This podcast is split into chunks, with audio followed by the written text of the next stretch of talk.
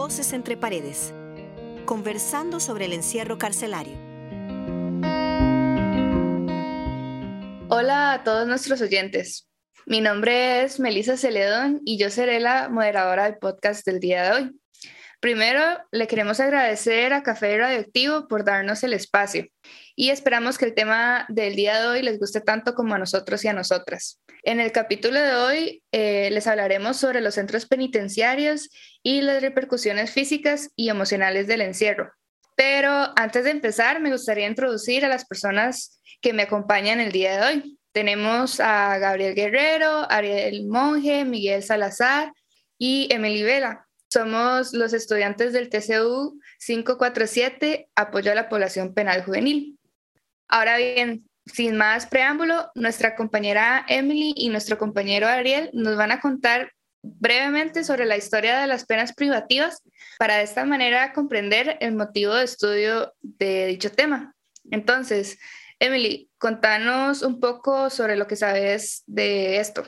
Sí, yo he investigado un poco sobre el tema y leí sobre un autor que se llama Sandoval Huertas, quien divide el desarrollo histórico de las sanciones penales en cuatro fases históricas, que son la fase vindicativa, que es una fase en la que el titular de la acción era el propio ofendido y no era una reacción institucional. Esta fase se desarrolló en los pueblos primitivos. En dicha fase la reacción era inmediata, desproporcionada y tenía como objetivo principal y quizás único la venganza se utilizaban penas punitivas como la muerte del condenado, la mutilación, los tormentos, los trabajos forzosos, la alimentación a pan de y agua y la pena privativa de libertad, que es la que nos interesa, era utilizada como un instrumento de precaución para que el ofensor no evadiera comparecer a su propio proceso o escaparse a la acción vindicativa.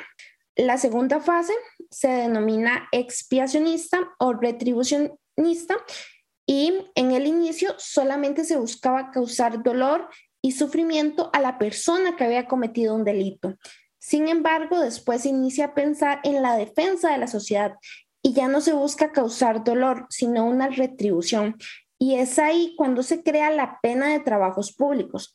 Esta pena fue justificada con el argumento cristiano de la expiación.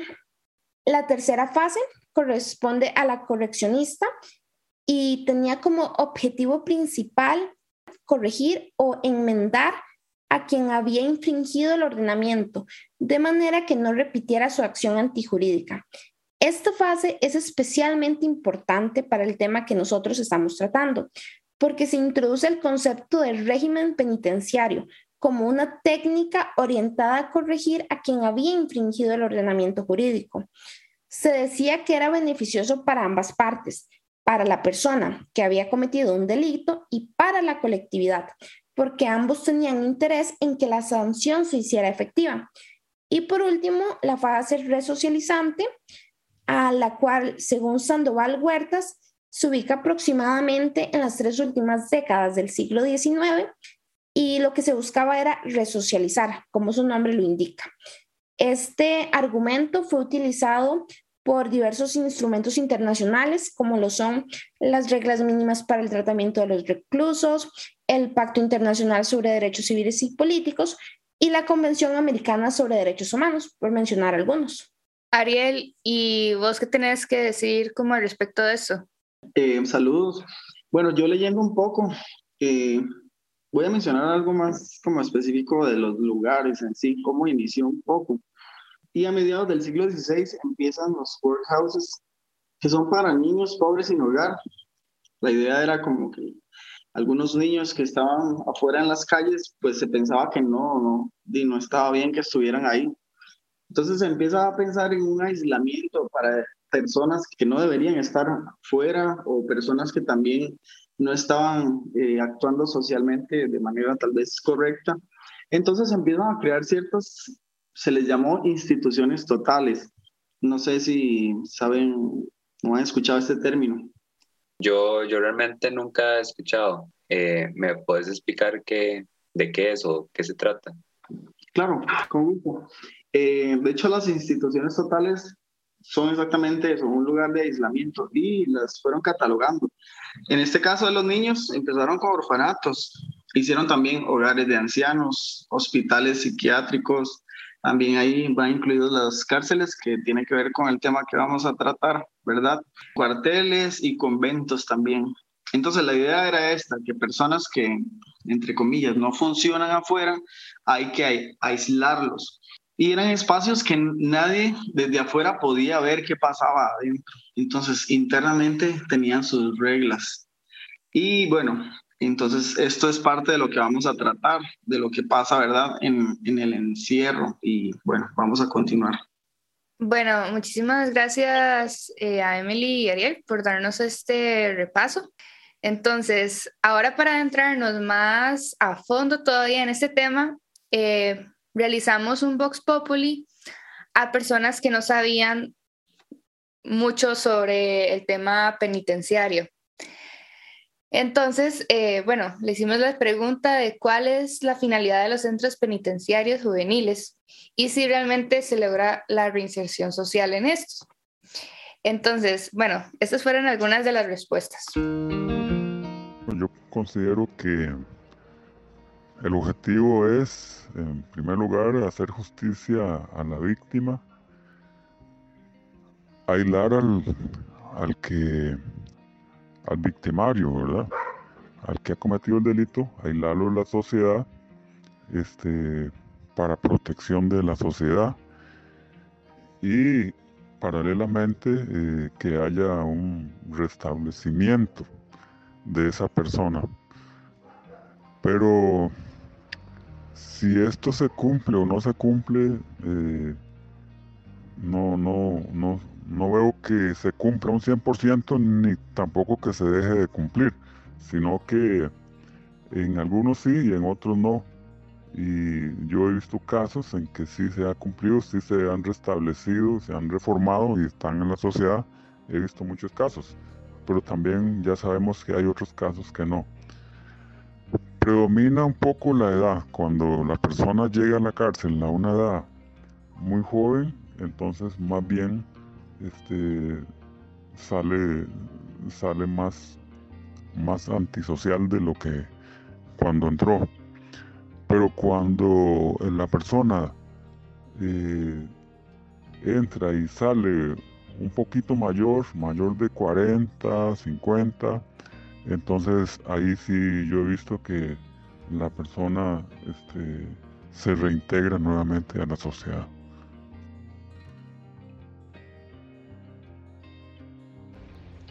Eh, bueno, en mi opinión, eh, yo creo que el objetivo de la, de la, cárcel y de la prisión es básicamente apartar a, las personas que infringen la ley como de la sociedad y imponerles este poder punitivo como castigo eh, por haber infringido la ley y tal vez algunas prisiones tienen como el propósito de la resocialización, sin embargo, yo no creo que que esas penas privativas de libertad cumplan su objetivo porque muchas veces estas personas en condición de cárcel salen y vuelven a reincidir en el mismo delito o mm, no logran resocializarse en la comunidad.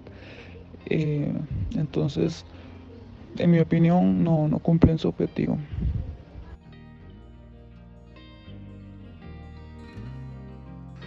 Eh, para mí una cárcel es un espacio eh, de castigo únicamente en algún punto o dentro de algunos programas se trata o se ha tratado de que sea un espacio transformador que, que, cambie las conductas de las personas, pero no es así, quién sabe de hace cuánto, bueno, al menos desde mi perspectiva, no es un espacio que transforme, más bien es un espacio que reproduce conductas debido a las condiciones a las que se encuentran las personas privadas de su libertad eh, las cuales básicamente pierden todos sus derechos cuando se supone que lo único que deberían perder es el de su libertad, como ya, como ya mencioné. Y no, en realidad las penas no cumplen eh, con su finalidad, o al menos no en todos los casos. Hay personas que, que sí tienen, llevan procesos y todo, pero, pero no, no cumplen con su finalidad, como digo, muchas veces más bien eso es como un proceso de reproducción. Bueno, ahora que escuchamos las respuestas que les hicimos a las personas que entrevistamos, no sé si como quieren opinar un poco sobre, sobre esto.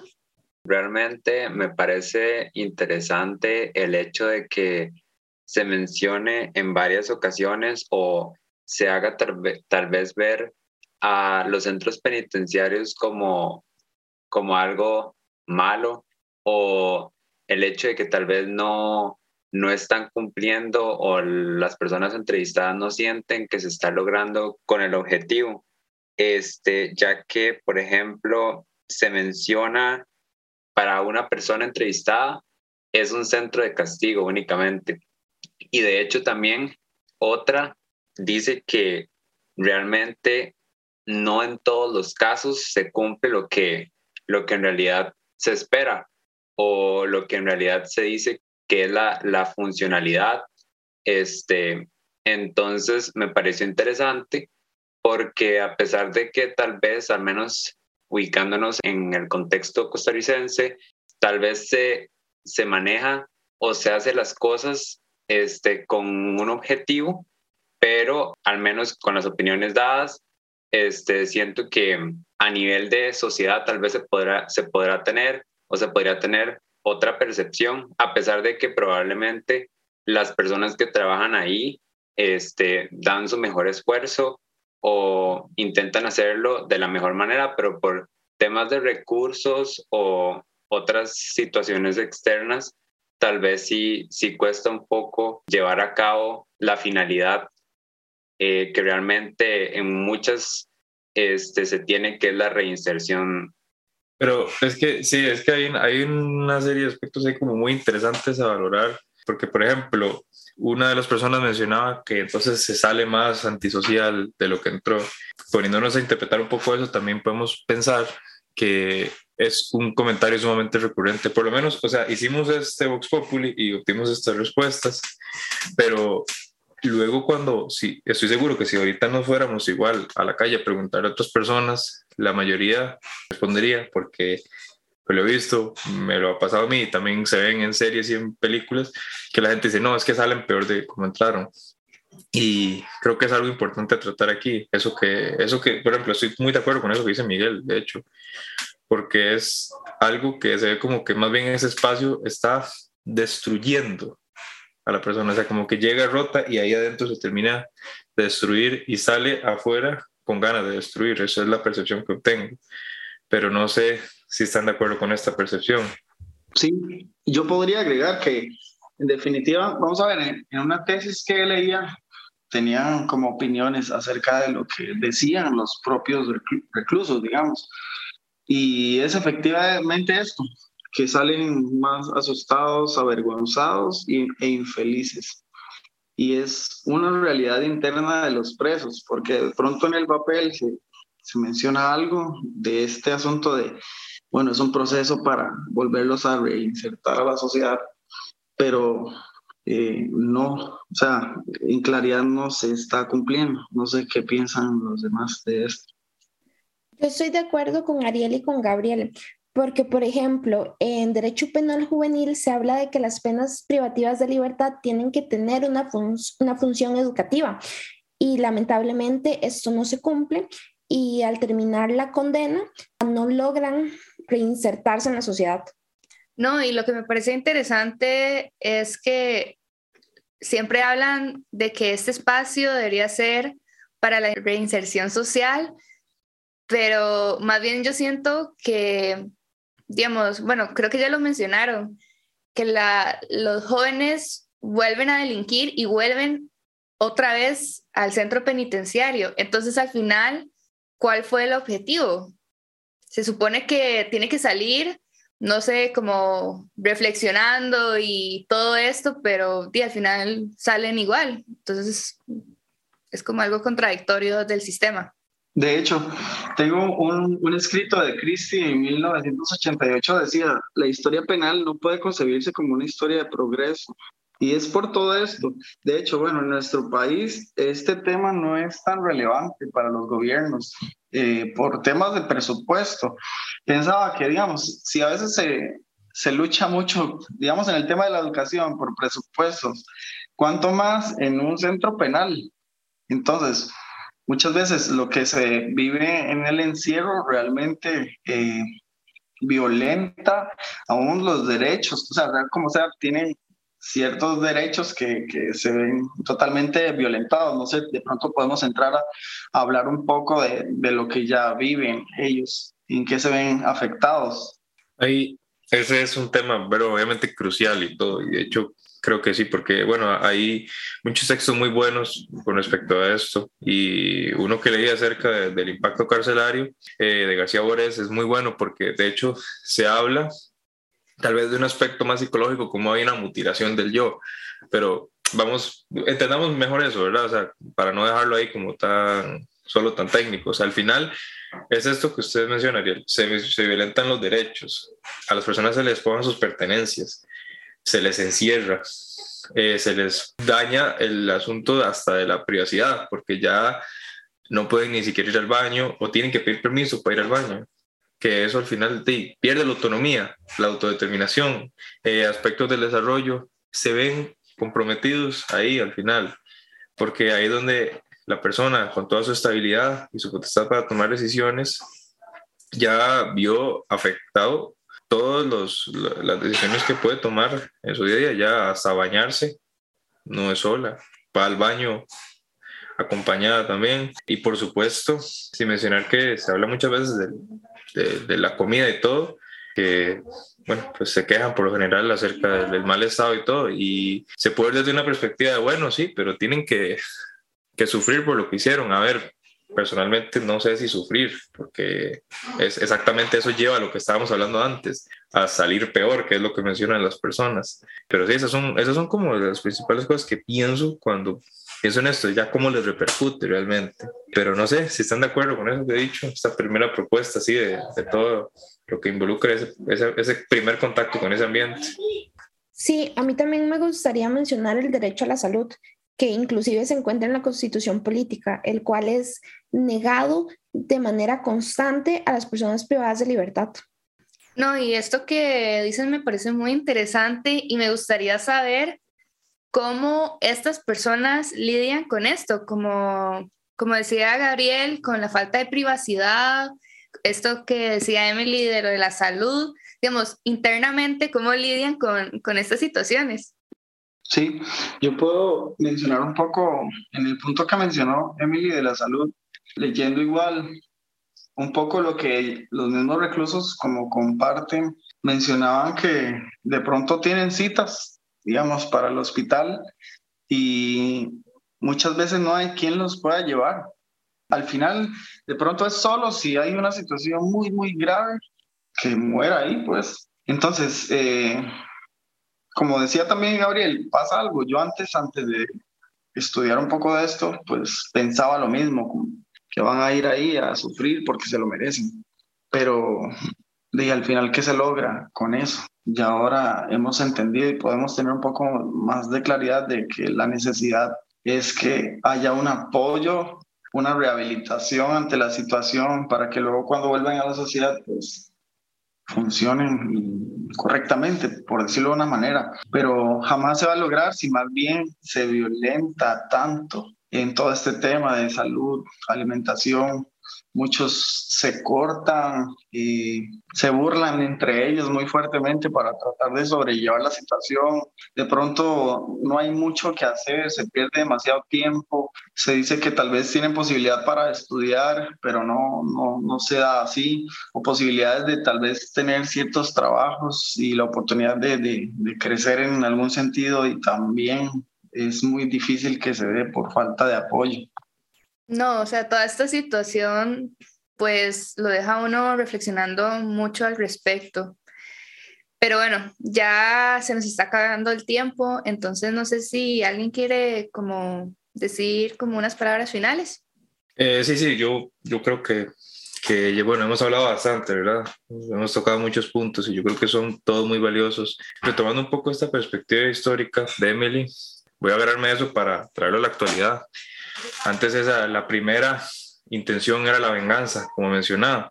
Bueno, me pongo yo a cuestionar, eso no está muy alejado de la realidad muchas veces. Sigue habiendo ese sentimiento, igual como mencionaba Ariel, de, de, hacerlo sufrir. Eso al final también tiene algo de venganza, de que se vean humillados eh, de sus propias familias cuando les visitan, de que hayan códigos de socialización adentro en función de la supervivencia. Las personas entonces ya dejan de, de comportarse en función a su identidad y quiénes eran. Ya ahí adentro se convierten en otras personas probablemente porque van en función de eso, básicamente, de prevalecer ahí, de no ver dañada su integridad eh, física y emocional. Y esto es lo complicado, que se menciona que recurrentemente se dan casos donde la ansiedad es fatal, altos niveles de ansiedad, eh, actitudes que pueden ser indicios de depresión, como autolesiones, y también suicidios en las cárceles. Y eso es importante contemplarlo al final. Son datos reales que existen, se pueden verificar fácilmente con fuentes confiables. De todo esto, lo que quisiera yo dejar aquí y dejarle la, pregunta a ustedes y para todas las personas que nos están escuchando, para que analicemos muy desde adentro, ¿realmente se logra esta reinserción social? Y bueno, con eso concluimos, es, concluyo yo mis ideas de esta parte y, que nos quede ahí dando vueltas la pregunta, que creo que es importante. Ya escucharon la pregunta que Gabriel eh, les propuso a ustedes, los oyentes, pero con esto eh, terminaríamos el día de hoy. Muchísimas gracias a todas las personas que nos escucharon y nos estaríamos eh, pues viendo en otros episodios. Hasta luego.